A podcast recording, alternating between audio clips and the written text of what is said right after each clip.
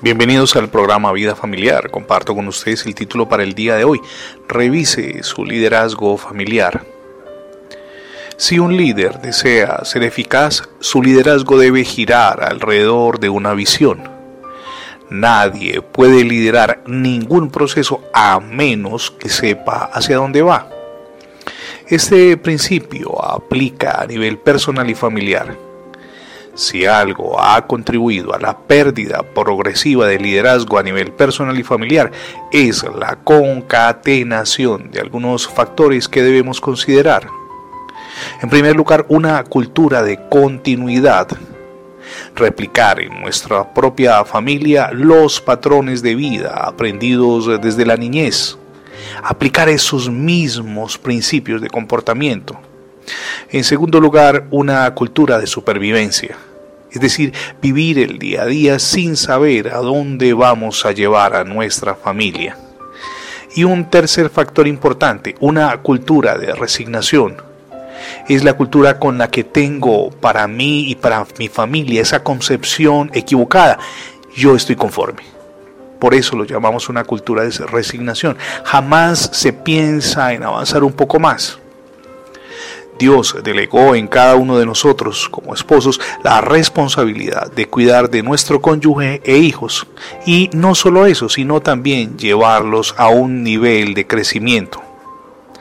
El liderazgo no se circunscribe en el ámbito familiar a ejercer equivocadamente autoridad representada en dar órdenes e imponer nuestra posición, sino en liderar en nuestro hogar el crecimiento espiritual y personal.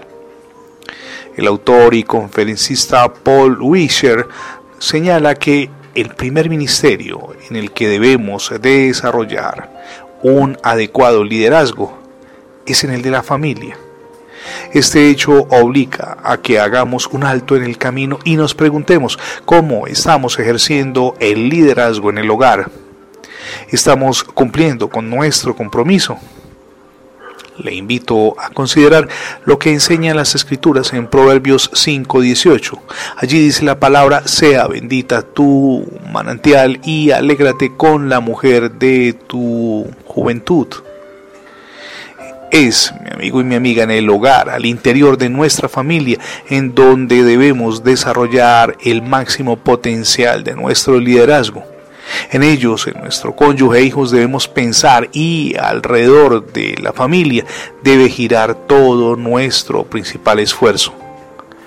Nuestra esposa lo será, es decir, nuestra esposa hasta la muerte porque el propósito de Dios es la unidad familiar a menos que haya incurrido nuestro cónyuge en un error o bien alguno de los dos haya caído en infidelidad. Piense por un instante que contraer matrimonio es un compromiso permanente, no por unos días únicamente. Revise, es la invitación que le hacemos hoy, su liderazgo familiar Dios desea que recobre el entendimiento, la unidad y la, y la comprensión entre todos.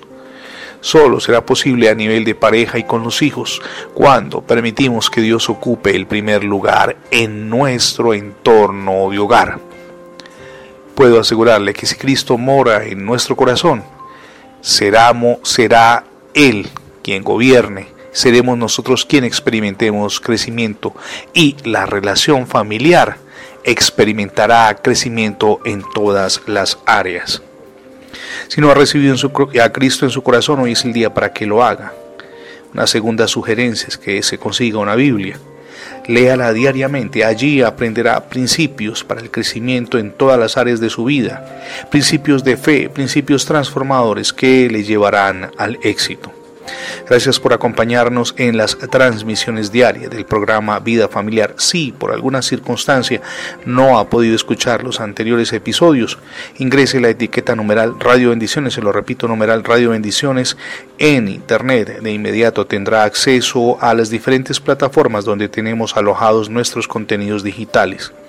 Somos Misión Edificando Familias Sólidas y mi nombre es Fernando Alexis Jiménez. Dios les bendiga hoy rica y abundantemente.